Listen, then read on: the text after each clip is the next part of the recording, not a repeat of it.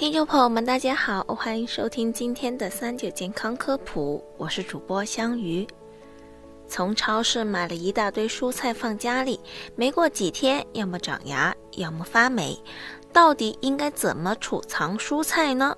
直接扔冰箱就完事儿了吗？不同的蔬菜储存方法，今天一次性说清。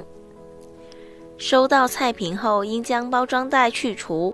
一般来说，含糖分多、表皮比较硬、比较厚实的蔬菜，比如萝卜、洋葱、地瓜、芋头、牛蒡等等，不要放入冰箱中，寻找阴凉处存放最佳。根茎类蔬菜，比如马铃薯，如果放在冰箱中，反而更容易发芽。第一，叶菜类，有机蔬菜最重要的就是要留住水分，同时又要避免叶片腐烂。可以把厨房纸沾湿后，将叶片包裹住，以站立的姿势，颈部朝下放入冰箱保鲜室，可以减缓水分的流失，锁住新鲜。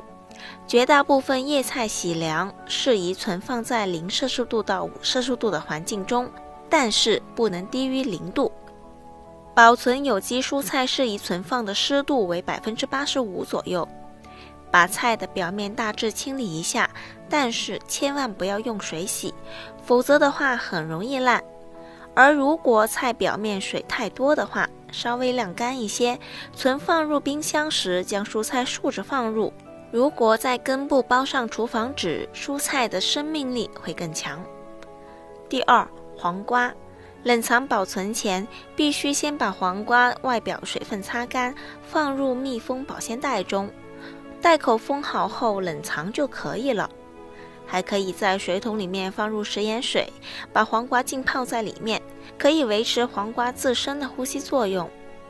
第三，土豆、红薯，用厨房纸把土豆和红薯包裹起来，装进袋子或者纸箱里，放在阴凉干燥的地方就可以了。